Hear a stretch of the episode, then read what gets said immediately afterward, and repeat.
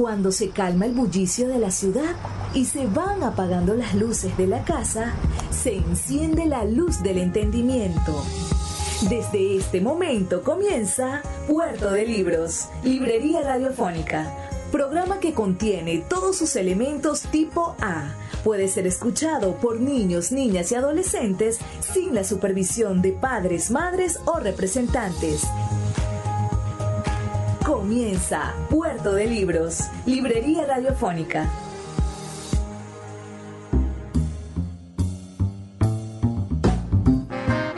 Bienvenidos a Puerto de Libros, Librería Radiofónica. Les habla Luis Veroso Cervantes, quien de lunes a viernes de 9 a 10 de la noche los acompaña por esta su emisora amiga, hermana, su espacio de la educación, del encuentro, su espacio para tener una voz que es radio fe y alegría con todas las voces.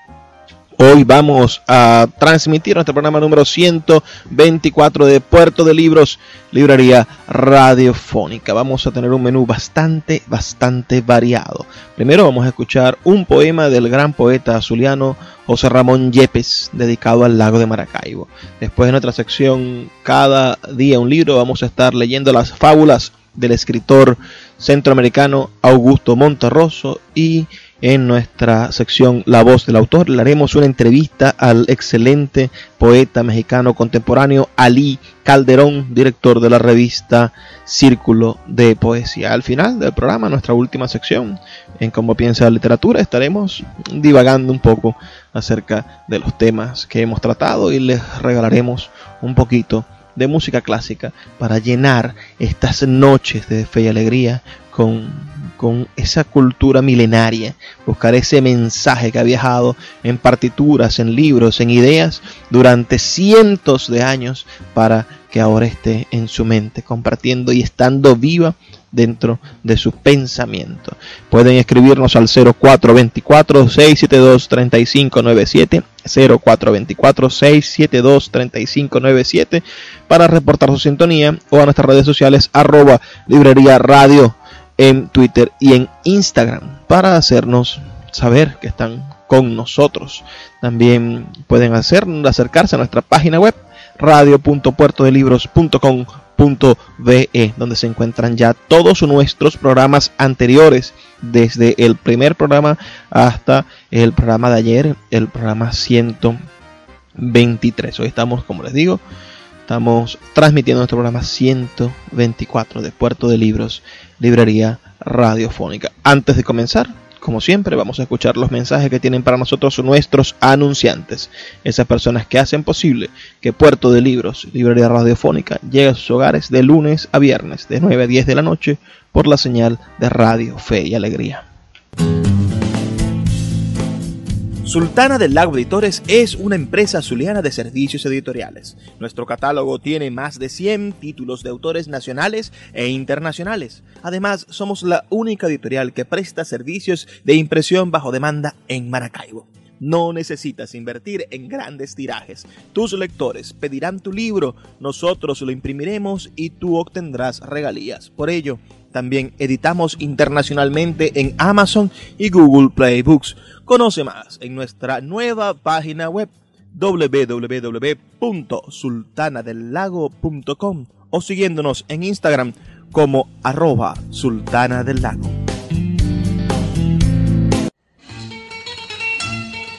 Páginas Zulianas en Puerto de Libros, Librería Radiofónica, por Radio Fe y Alegría, con todas las voces.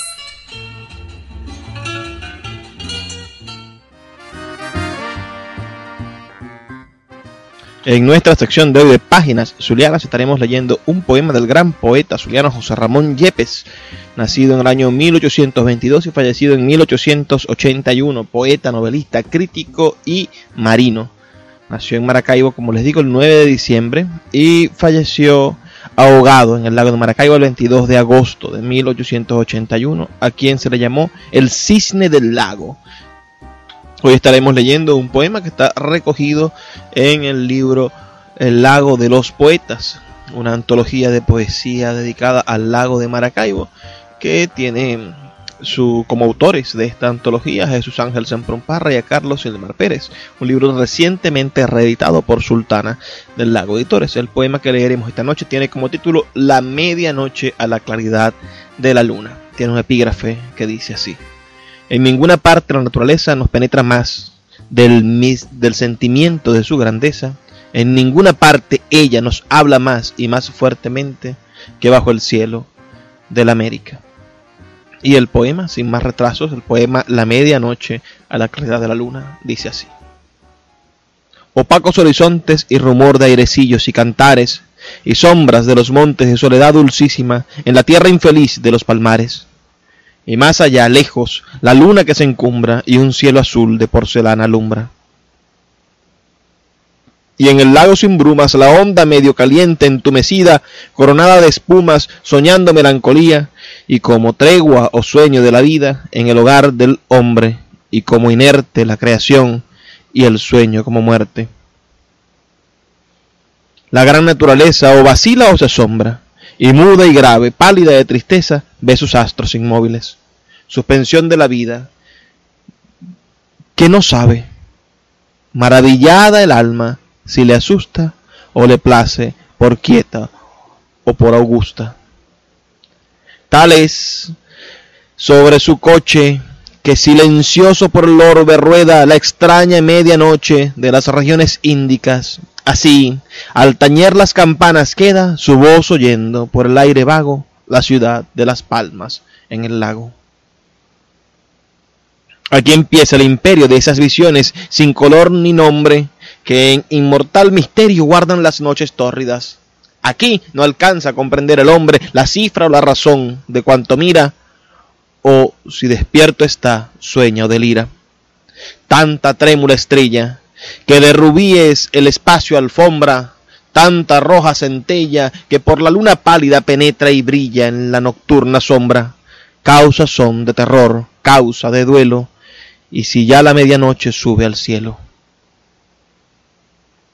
¿Quién sabe por qué crece entonces el penacho de esa pluma y el viento le remece y la despierta súbito y a su voz el concierto y dulce calma de la noche se rompe, cual si fuera hablando una palmera a otra palmera?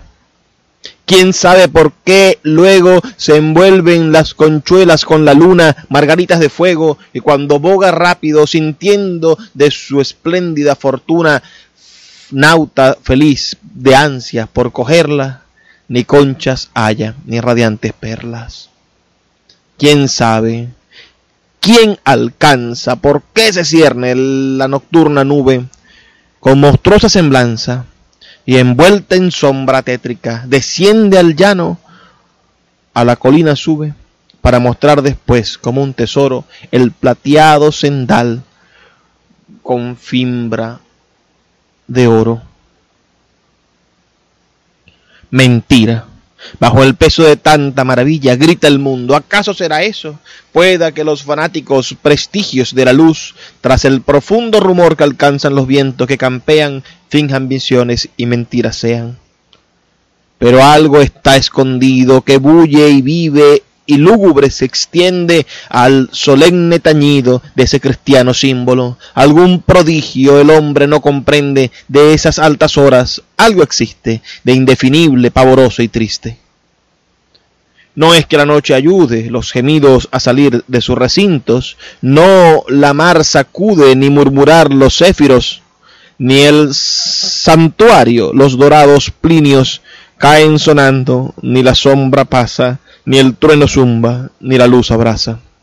Mas con todo, a tal hora, brota, se desvanece, canta, gime, brilla, se descolora, azota el aire trémulo, empaña el éter, la materia oprime con una sombra, una luz, un ser, quién sabe, que baña el orbe y que en la chispa cabe. Entre el hombre que piensa y los astros que alumbran se descorre como una cosa inmensa, impalpable, magnífica, y cuando la parduzca y vieja torre su postrímera campanada vibra, de eso como infinito, ¿quién se libra? Salve augusto misterio que encierras tan hondísimos arcanos, en tu silente imperio de sonidos insólitos y de pálidas luces y de vanos, pavorosos fantasmas, todo es triste y se transforma todo cuanto existe.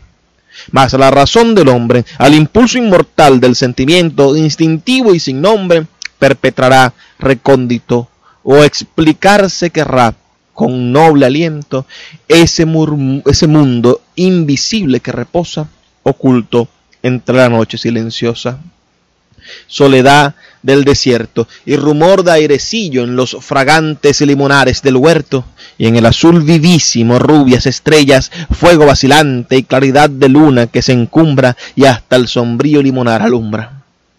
Tal es sobre su coche que silencioso sobre el orbe rueda la extraña medianoche de las regiones índicas.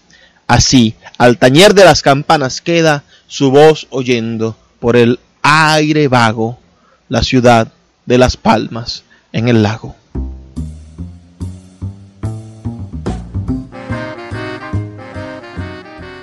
Esa Maracaibo del siglo XIX que logra rescatar al poeta en este poema. Imaginemos esa Maracaibo donde el relámpago del Catatumbo sí se podía ver, no como ahora que la contaminación lumínica no nos permite observarlo, sentirlo y tenerlo cerca, como siempre está. El relámpago está allí 260 días al año, relampagueando incesantemente este poema. ¿Qué les pareció? Pueden dejarnos un mensajito al 0424-672-3597 o a nuestras redes sociales arroba librería radio en Twitter y en Instagram. Por allí vamos a colocar los links para que ustedes puedan comprar si quieren este libro de, de Jesús Ángel Semprumparre, Carlos Mar Pérez. El lago de los poetas, que recoge a un centenar de poetas zulianos son casi 400, ya les voy a decir, son 404 páginas de poesía, donde están todos los poetas zulianos importantes. Espero que puedan ustedes adquirir y tener en su mano este maravilloso libro reeditado y ampliado, que es la antología más importante de poesía escrita en los últimos 50 años en nuestra ciudad. Vamos a hacer una breve pausa de dos minutos y ya volvemos con más de Puerto de Libros, librería radiofónica. poeta Luis Peroso Cervantes le acompaña en Puerto de Libros, Librería Radiofónica, por Radio Fe y Alegría, con todas las voces.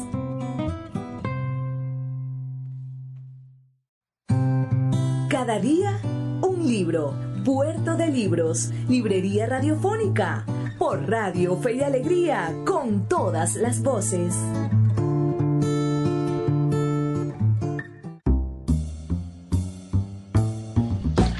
En nuestra sección de hoy de Cada día un libro estaremos leyendo algunos textos de las fábulas del escritor latinoamericano Augusto Monterroso, nacido en Tegucigalpa, en Honduras, el 21 de diciembre de 1920. Este año se cumplen 100 años del nacimiento de este gran narrador latinoamericano y fallecido el 7 de febrero del año 2003 conocido mundialmente como Augusto Monterroso o Tito Monterroso, este escritor hondureño, nacionalizado guatemalteco y exiliado durante muchos años en México.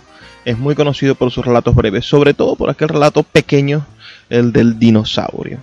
Él, como les digo, nació en Tegucigalpa, en la capital de Honduras, hijo de un guatemalteco, Vicente Monterroso, y de la hondureña Amelia Bonilla. Eh, es uno de los narradores y ensayistas que empezó a publicar en el año 1959. Fue el año en el que publicó la primera edición de Obras Completas y otros cuentos, que era un conjunto de incisivas narraciones donde se comienzan a notar los rasgos fundamentales de su narrativa. Una prosa concisa, breve, aparentemente sencilla, que sin embargo está llena de referencias cultas así como un magistral manejo de la parodia, la caricatura y el humor negro. Vamos a estar leyendo esta noche su libro Fábulas, que es un, breve recuento de, de, microrelatos bastante chistosos que pretenden jugar con, con las ideas más enrevesadas de nuestra sociedad y hacernos darnos cuenta de que no toda moraleja debe de tener un sentido de, educación al estilo al estilo escuela primaria. Y que la moral a veces se puede enseñar con esa, esa moraleja puede enseñarse con ironía. Entonces espero que, que, les guste bastante esta compilación este pequeño este pequeño número de fábulas de Augusto Monterroso que vamos a estar leyendo esta noche recuerden que pueden Reporta su sintonía al 0424-672-3597, 0424-672-3597 o a nuestras redes sociales, arroba librería radio en Twitter y en Instagram. Sin más demoras, vamos a comenzar con esta maravillosa lectura de esta noche. La rana que quería ser una rana auténtica. Había una vez una rana que quería ser una rana auténtica y todos los días se esforzaba en ello. Al principio se compró un espejo en el que se miraba largamente buscando su ansiada autenticidad. Unas veces parecía encontrarla y otras no, según el humor de ese día o de la hora, hasta que se cansó de esto y guardó el espejo en un baúl. Por fin pensó que la única forma de conocer su propio valor estaba en la opinión de la gente, y comenzó a peinarse y vestirse y a desvestirse, cuando no le quedaba otro recurso, para saber si los demás la aprobaban y reconocían que era una rana auténtica. Un día observó que lo que más admiraban de ella era su cuerpo, especialmente sus piernas, de manera que se decidió a hacer sentadillas y a saltar para tener unas ancas cada vez mejores y sentía que todos la aplaudían y así seguía haciendo esfuerzos hasta que, dispuesta a cualquier cosa para lograr que la consideraran una rana auténtica, se dejaba arrancar las ancas. Y los otros se las comían, y ella todavía alcanzaba a oír con amargura cuando decían mm, que qué buena rana que parecía pollo.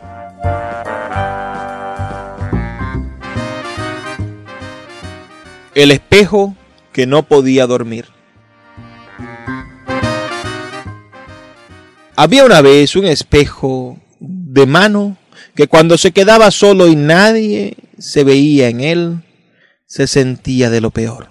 Como que no existía. Y quizá tenía razón. Pero los otros espejos se burlaban de él.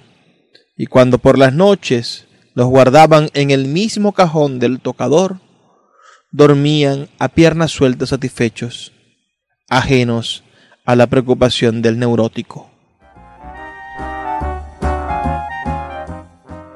El rayo que cayó dos veces en el mismo sitio.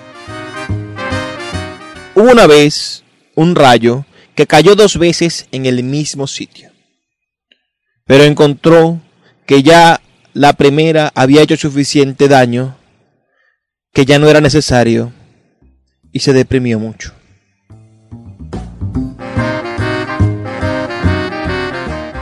La tela de Penélope o quién engaña a quién. Hace muchos años vivía en Grecia un hombre llamado Ulises, quien a pesar de ser bastante sabio era muy astuto.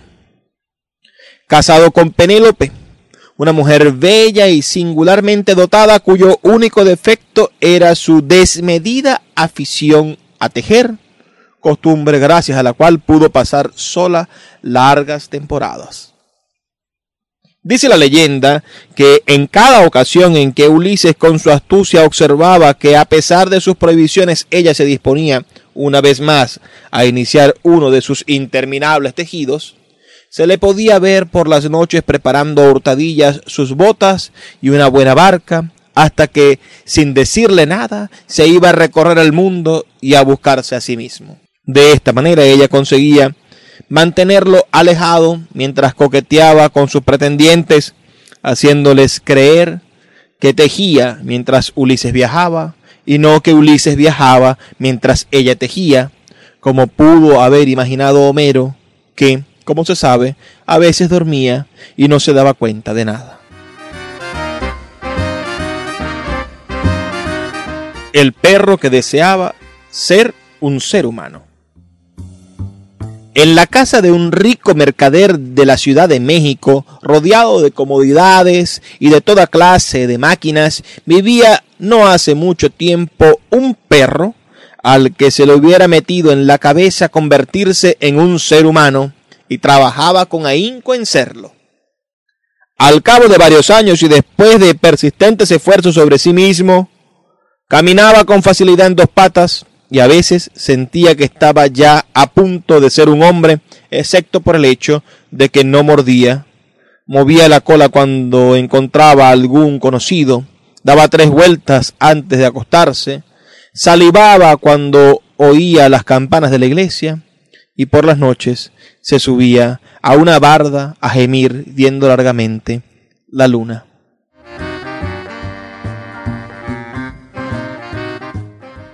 La fe y las montañas. Al principio la fe movía montañas solo cuando era absolutamente necesario, con lo que el paisaje permanecía igual a sí mismo durante milenios. Cuando la fe comenzó a prolongarse y a la gente le pareció divertida la idea de mover montañas, ésta no hacía sino cambiar de sitio. Y cada vez era más difícil encontrarlas en el lugar en que uno las había dejado la noche anterior, cosa que por supuesto creaba más dificultades que las que resolvía. La buena gente prefirió entonces abandonar la fe y ahora las montañas permanecen por lo general en su sitio. Cuando en la carretera se produce un derrumbe bajo el cual mueren varios viajeros, es que alguien muy lejano o inmediato tuvo un ligerísimo atisbo de fe.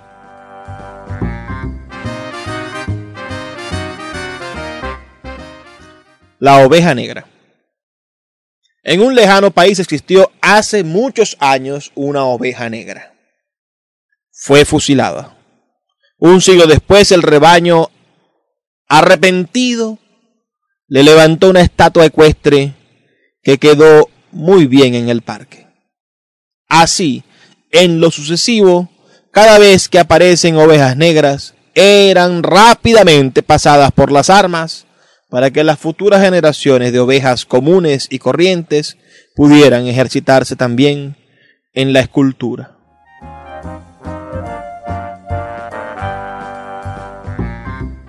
El fabulista y sus críticos. En la selva vivía hace mucho tiempo un fabulista cuyos criticados se reunieron un día y lo visitaron para quejarse de él fingiendo alegremente que no hablaban por ellos sino por otros, sobre las bases de que sus críticas no nacían de la buena intención sino del odio. Como él estuvo de acuerdo, ellos se retiraron corridos, como la vez en que la cigarra se decidió y dijo a la hormiga todo lo que tenía que decirle. Acabamos de escuchar textos de Augusto Monterroso, ese gran escritor centroamericano, refugiado en México durante muchos años. Es quizá uno de los narradores breves más importantes de nuestra literatura. Sus obras son el libro Obras completas y otros cuentos de 1959, La oveja negra y demás fábulas de 1969, Movimiento perpetuo, cuentos, ensayos y aforismos de 1972, lo demás es silencio, una novela de 1978. Viaje al centro de la fábula, entrevistas en 1981. La palabra mágica, cuentos y ensayos de 1983. Esa fauna, dibujos de 1992. Los buscadores de oro, su autobiografía en 1993. La vaca, un libro de ensayos de 1998. Pájaros de Hispanoamérica, bellísimo libro de ensayos sobre sus amigos de Latinoamérica, diferentes escritores del año 2002 y Literatura y Vida, cuentos y ensayos del año 2004. Hemos tenido en la mano algunos de estos libros geniales de Augusto Monterroso, quien, como les comentaba, cumple 100 años de haber nacido este próximo 21 de diciembre, porque nació el 21 de diciembre del año 1920. Vamos a intentar recordar y utilizar nuestro programa para poder traer más textos de Augusto Monterroso, reconocido por aquel brevísimo, brevísimo, brevísimo relato del dinosaurio. Que, que bueno, ustedes se sabrán de memoria, ¿no? No, no, no, no haría falta decirlo, quizás sí. Bueno, cuando despertó el dinosaurio todavía estaba allí. Es el relato más breve escrito en lengua alguna y ha despertado, bueno, hay tesis doctorales. Es el, el relato más breve de la literatura universal. Cuando despertó el dinosaurio todavía estaba allí. Reporta tu sintonía al 0424-672-3597 o a nuestras redes sociales arroba librería radio en Twitter y en Instagram. Vamos a hacer una breve pausa, pero ya volvemos con más de Puerto de Libros, librería radiofónica. El poeta Luis Peroso Cervantes le acompaña en Puerto de Libros, Librería Radiofónica, por Radio Fe y Alegría, con todas las voces. La voz del autor en Puerto de Libros por Radio Fe y Alegría con todas las voces.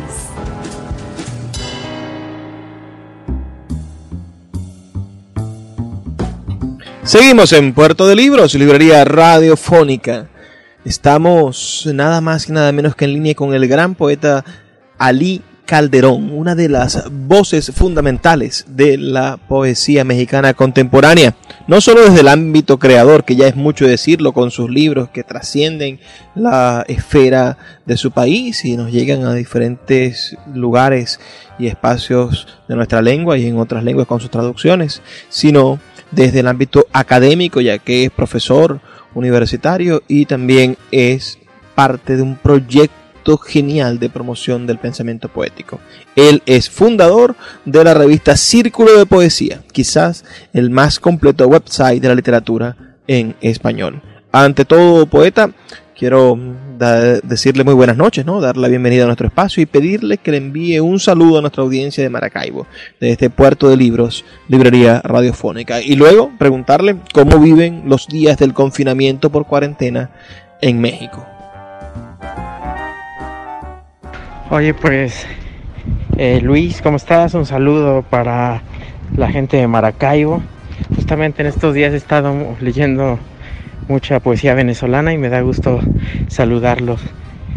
El confinamiento, bueno, el confinamiento yo creo que lo estamos viviendo de, eh, muchas maneras distintas en América eh, y en todos los casos creo que es una oportunidad para pensar lo que ya se conoce como la nueva normalidad es decir, eh, plantear desde ya cómo va a ser el futuro, cómo nos planteamos los días posteriores a poder salir y sobre todo la nueva convivencia que se plantea. En base a esa nueva normalidad, ¿tú crees, poeta, que hay algo de castigo en los tiempos duros que nos ha tocado enfrentar como especie? ¿Crees que a los seres humanos les tocará aprender algo específico de esta circunstancia para superar crisis como esta en el futuro? ¿O verdaderamente somos ajenos a este tipo de tragedias? Pues mira, yo creo que vale la pena hacer un alto en el camino y pensar varias cosas, como cuáles. Eh, básicamente el tipo de convivencia que estamos teniendo los, eh, los seres humanos, fundamentalmente en Latinoamérica, la relación que tenemos, por ejemplo, con la naturaleza. Eh, evidentemente el modelo económico, piensa como, en todos los países de América se explota, se sobreexplota eh, los recursos naturales, se lastima selva, se deforesta, se acaba con los ríos. Entonces, entonces ese agotamiento del sistema eh, ambiental, de la naturaleza, está quebrantando nuestra relación con ella naturalmente, ¿no? Es lo que el, el ecosocialismo trata de pensar, trata de reflexionar en torno a eso, a cómo debe ser nuestra relación con la naturaleza, cómo explotarla, cómo no. A mí me parece que la reflexión más importante que tenemos que hacer en muchos países es cómo proteger a los más desfavorecidos. Evidentemente, el virus ataca a todo el mundo, pero los ataca de diferente manera. Entonces la gente más pobre, más desfavorecida, es la que sufrirá más. Y en América estamos a días de verlo. Entonces, tenemos que plantearnos una nueva manera de entender al sujeto. La tradición poética mexicana es muy rica en el encuentro del hombre en su ser y el mundo que lo rodea. Sobre todo en la construcción de un imaginario que justifique la existencia del todo y de sí mismo. Pienso, por ejemplo, en un clásico, en El Cántaro Roto de Octavio Paz.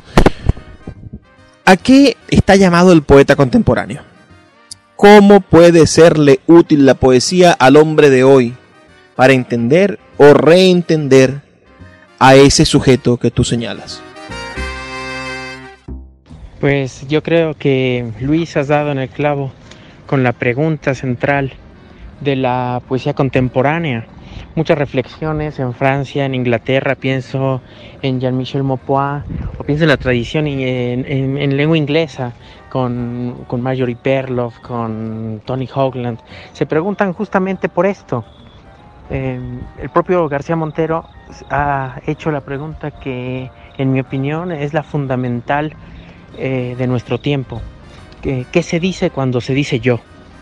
Eh, la poesía, ¿no? la lírica, tiene por fundamento la búsqueda de esta subjetividad, la búsqueda de distintas maneras. Pero, ¿qué se dice cuando se dice yo? Significa qué es ser humano, qué es ser eh, ciudadano, qué significa ser hombre, qué significa ser mujer, qué significa, etcétera, ¿no? qué significa existir en la Tierra. Entonces me parece que es la pregunta central en una época donde pareciera que lo que priva en el arte es la desorientación, que es el paradigma de nuestro tiempo estético. Me gustaría, aprovechando esta coyuntura, preguntarle por la salud de la poesía latinoamericana. ¿Crees, poeta, que la poesía contemporánea de nuestra América, de la Abyala, tiene un papel importante en el panorama global? Luis, creo que esa es una pregunta excelente. Eh, fíjate que eh, entre los últimos 10 años me ha tocado ir a un montón de festivales en distintos lugares, fuera, de, fuera del ámbito hispánico. Eh, y yo lo que percibo es que no hay ni un interés ni un conocimiento por la actual poesía en español. Evidentemente todo el mundo conoce y son referencias centrales Neruda, Paz, eh, García Lorca y Vallejo, por supuesto, claro, pero esos son Paz escribió el último libro en el 87 eh, y no digamos los demás. Entonces no hay un interés actual en el mundo por el, por el español.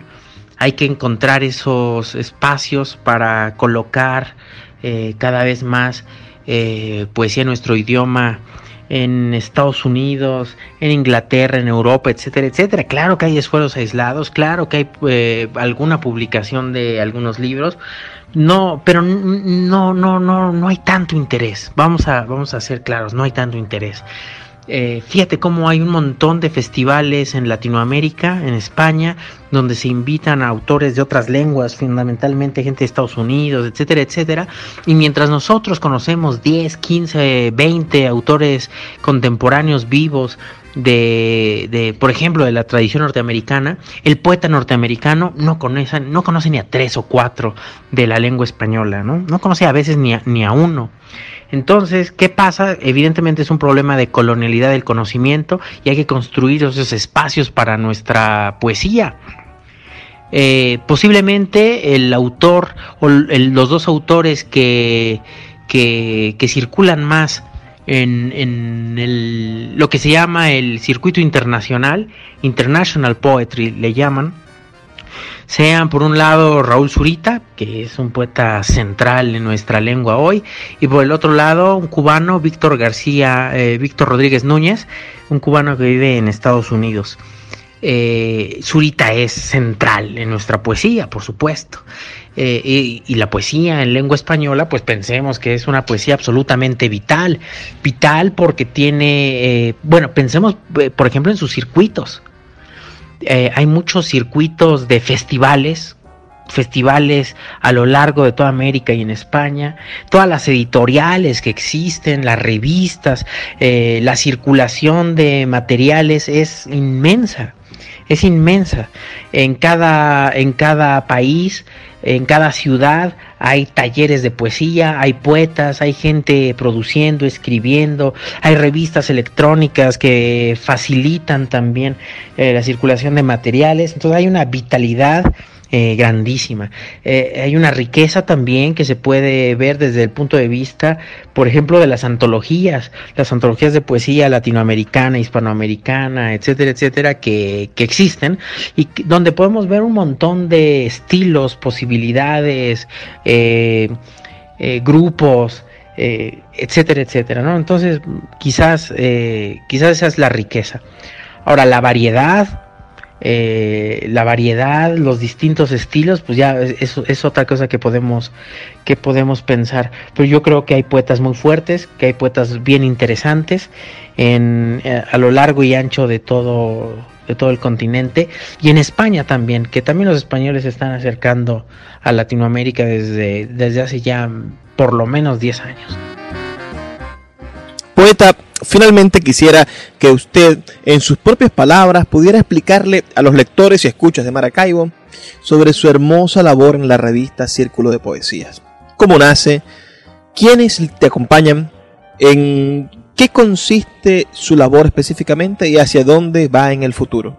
Porque estoy seguro que a todos, a todos los que nos están escuchando, a esta hermosa audiencia que hemos creado poco a poco en la señal de la 88.1 Radio Fe y Alegría de Maracaibo, ah, les encantará y les sorprenderá saber la trascendencia que tiene Círculo de Poesía para el mundo. Bueno, em, eh, eh, trabajo, edito con un grupo de poetas, una revista electrónica desde hace 10, 11 años, 12, que se llama Círculo de Poesía círculodepoesía.com. Es un espacio muy abierto, muy plural. Eh, pienso que es el lugar donde se ha construido la mayor base de datos de la poesía contemporánea. Gran cantidad de autores de Venezuela, de Colombia, eh, de Argentina, de toda América, de México por supuesto, pero además una gran cantidad de traducciones, de textos sobre poética. Hemos decidido ser contemporáneos de los poetas del mundo y no necesitamos estar en distintos lugares a la vez. El Internet nos da la posibilidad de conocer autores chinos, autores africanos, y ese es el esfuerzo que tenemos ahora.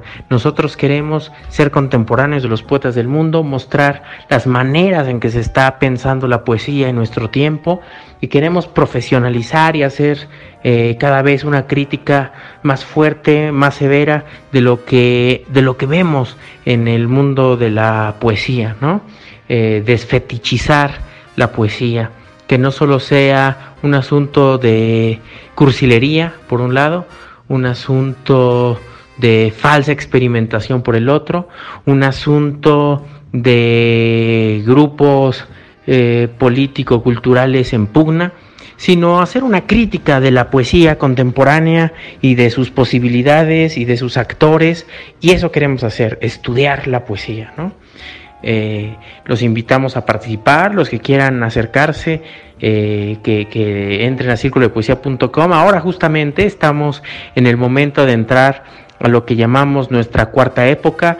Estamos haciendo rediseño, estamos haciendo reingeniería en la revista, estamos sumando colaboraciones, estamos construyendo el espíritu de, este nuevo tiempo. Eh, del que vamos a participar también en la revista y los invito a que en un par de semanas eh, vengan y se acerquen a círculo de poesía.com y pues muchas gracias Luis. Gracias a usted, poeta, por darnos la oportunidad de conversarle, de tenerlo aquí en nuestro espacio. Es verdaderamente un honor tener a una de las voces contemporáneas de la poesía de nuestro idioma más importantes. Y a ustedes quienes nos escuchan, por favor, denos apenas dos minutos, que ya volvemos con más de Puerto de Libros, Librería Radiofónica. Escuchas Puerto de Libros, Librería Radiofónica, por Radio Fe y Alegría, con todas las voces.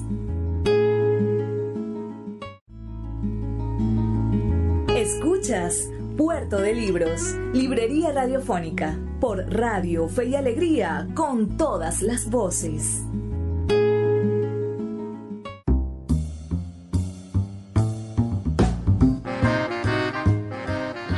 Ya llegamos al final de nuestro programa. ¿Qué les pareció esa entrevista con con el gran Ali Calderón. Yo lo recomiendo muchísimo como poeta y como promotor cultural. Me gustaría bastante que se pudieran acercar esta noche o cuando tengan la oportunidad en internet a su página web, a la revista que ellos dirigen, a Círculo de Poesía. Allí me tocó a mí en algún momento hacer la antología de poesía venezolana que está dispuesta en esa revista. Hice una selección que, creo es bastante buena de cuáles son nuestros poetas. 20 poetas venezolanos contemporáneos que valdría la pena leer y que están allí dispuestos para ustedes. Creo que, podemos hacer más. El proyecto podría ser un poco más, más extenso. Va acompañado de eso por un ensayo, un, largo ensayo sobre la poesía de estos poetas, presentándolos, haciéndolos ver por qué están seleccionados. También escuchamos en algún momento a Augusto Monterroso, su centenario. Ya, ya vamos a empezar a celebrarlo, a hacer cosas, a, leer sus libros, a compartir sus ensayos. Tiene un hermoso libro de ensayos, Pájaros de Hispanoamérica, que podemos leer algunos de sus ensayos porque están dedicados a grandes y hermosos escritores, cómo los conocieron, cómo se relacionaron con él y con su esposa. Son, él habla en ese libro que él colecciona a los amigos como coleccionar pájaros raros también leímos al principio a José Ramón Yepes, ese patrimonio de la literatura zuliana y que tiene mucho que ver con lo que nosotros hacemos y decimos. la literatura zuliana para todo el mundo, darnos cuenta de que Yepes era uno de los grandes representantes de la, de la poesía romántica en el siglo XIX y era de verdad considerado. Rubén Darío, cuando le tocó hablar acerca de la poesía en, contemporánea de América, citó a Yepes como, como un gran exponente. También ese mito de su muerte, el hecho de que estuviese caminando en una medianoche, en una noche profunda de Maracaibo por el, por el malecón y fallara una tabla, la tabla le diera en la cabeza y cayera al lago, muriera ahogado. Otras personas piensan que estaba embebido, ¿no? que estaba un poco pasado de tragos y cayó al lago.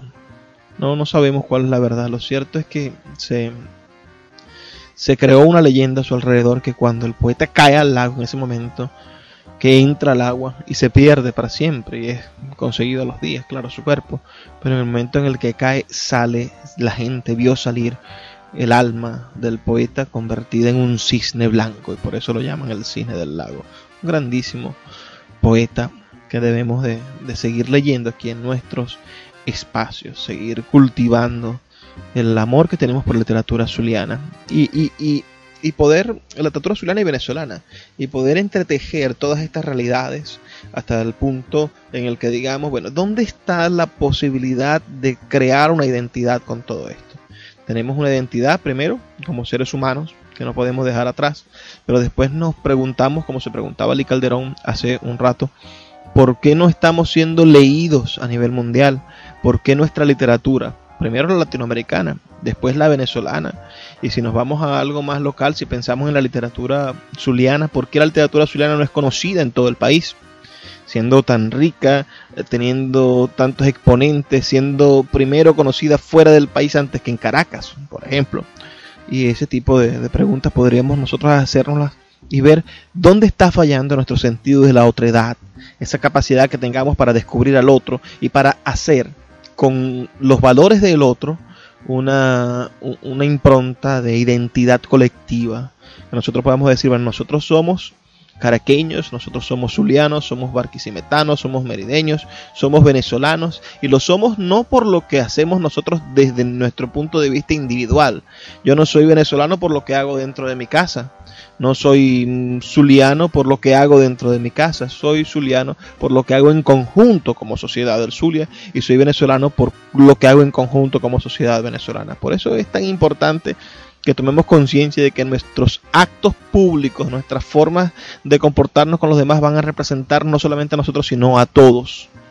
Y sucede en este, en este asunto de la diáspora venezolana, la cantidad de venezolanos que están en el extranjero, según las cifras de las organizaciones internacionales, esto que asciende casi a 5 millones según algunas organizaciones, podemos ver que, que hay una visión del venezolano en colectivo que antes no se tenía y esta visión del venezolano, ese tipo de venezolano obedece a ese fragmento de los venezolanos que se han ido.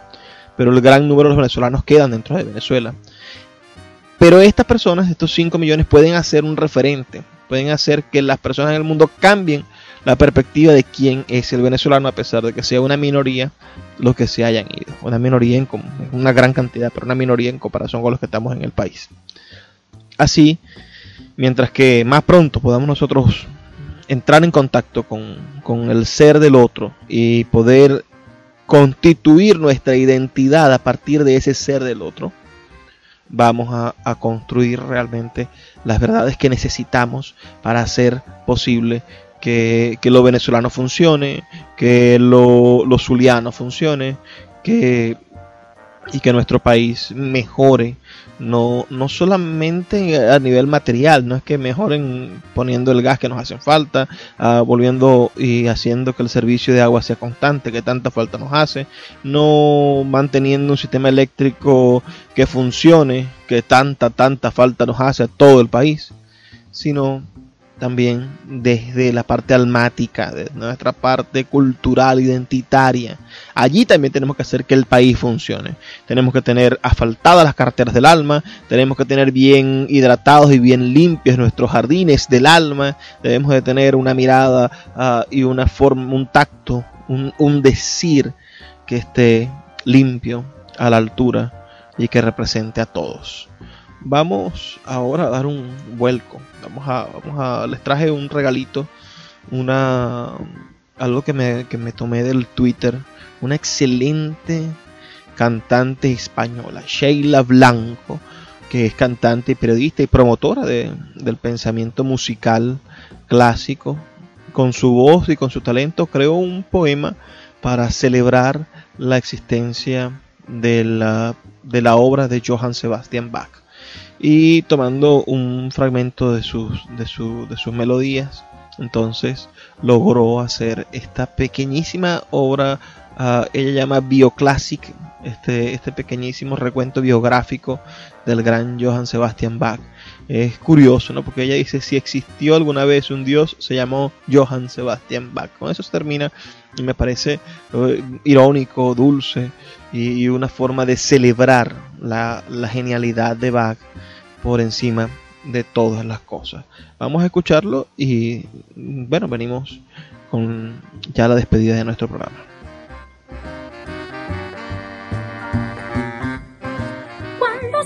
De composición. Hay muchos autores que merecen un programa. Mozart, Beethoven, Chopin, Debussy. Todos ellos son irrepetibles, pero hay uno que es inigualable, porque su legado musical es colosal. Es barroco, fastuoso, espiritual, indescriptible. Es la música de Dios, Johann Sebastian Bach. Si tú te fueras a Marte a vivir, llévate contigo la pasión de San Mateo. Si necesitas relax y fluir, escucha las variaciones Goldberg y los conciertos de Brandenburgo. No olvides la suite número 2 menor en sí que te atrapa, te subyuga, te ilumina, te sublima, te alucina, terminando este batideri. Qué te ocurrante que fue Mr. Bach. Todo el día compone que compone, pero y no acaba la cosa, no, no. Además de componer y bendijos tener, fue cantor, clavecinista, violinista, organista y violista y alemán y luterano. Pero lo más loco de su historia es que cuando murió J.S. Swimmer inmenso legado quedó sepultado y tuvo que llegar Félix Mendelssohn a hacer valer la obra de Juan Sebastián Bach y construir casi de cero su reputación. Hace ya más de tres siglos nació y sus obras se escuchan cada día que hecho Bach con un buen Instagram. Si en el 17 hubiera habido internet, Bach tuiteando sus partitas más retweets que Rosalía y con su peluca blanca de youtuber. Si estás cansado del reggaetón, escucha Bach y pon atención en sus corcheas y semicorcheas está la historia de nuestra humanidad. Pierdas el tiempo y vete a disfrutar si hubo alguna vez un dios fue Juan Sebastián Bach.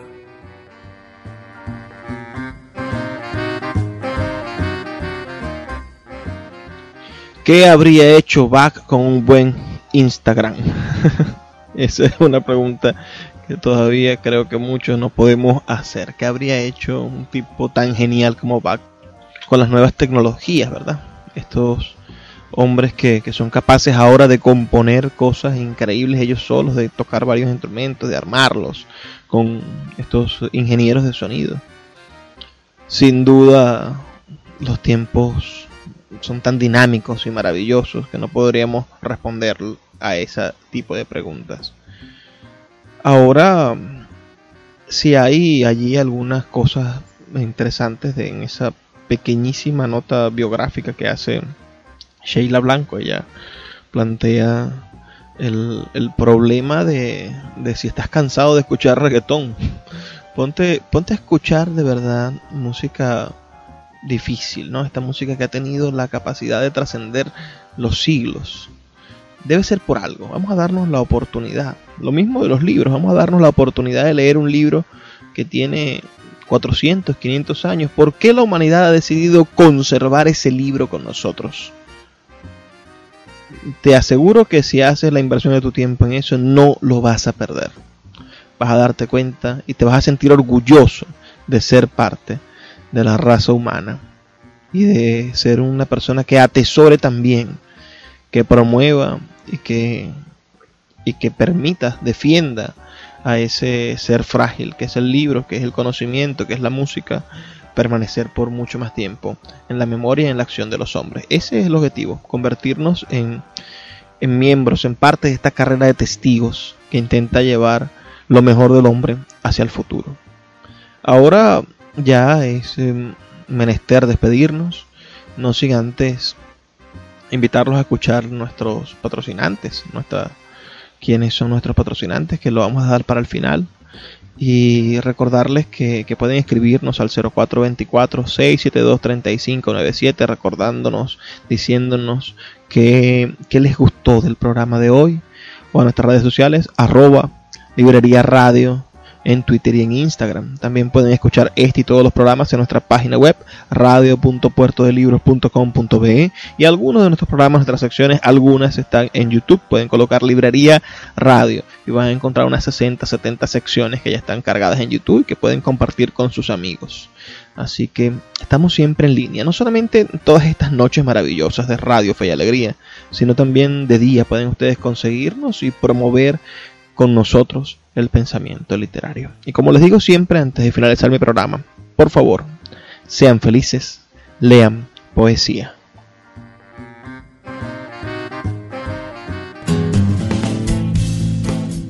Sultana del Lago Editores es una empresa zuliana de servicios editoriales. Nuestro catálogo tiene más de 100 títulos de autores nacionales e internacionales. Además, somos la única editorial que presta servicios de impresión bajo demanda en Maracaibo. No necesitas invertir en grandes tirajes. Tus lectores pedirán tu libro, nosotros lo imprimiremos y tú obtendrás regalías. Por ello, también editamos internacionalmente en Amazon y Google Play Books. Conoce más en nuestra nueva página web www.sultanadelago.com o siguiéndonos en Instagram como arroba sultana del lago.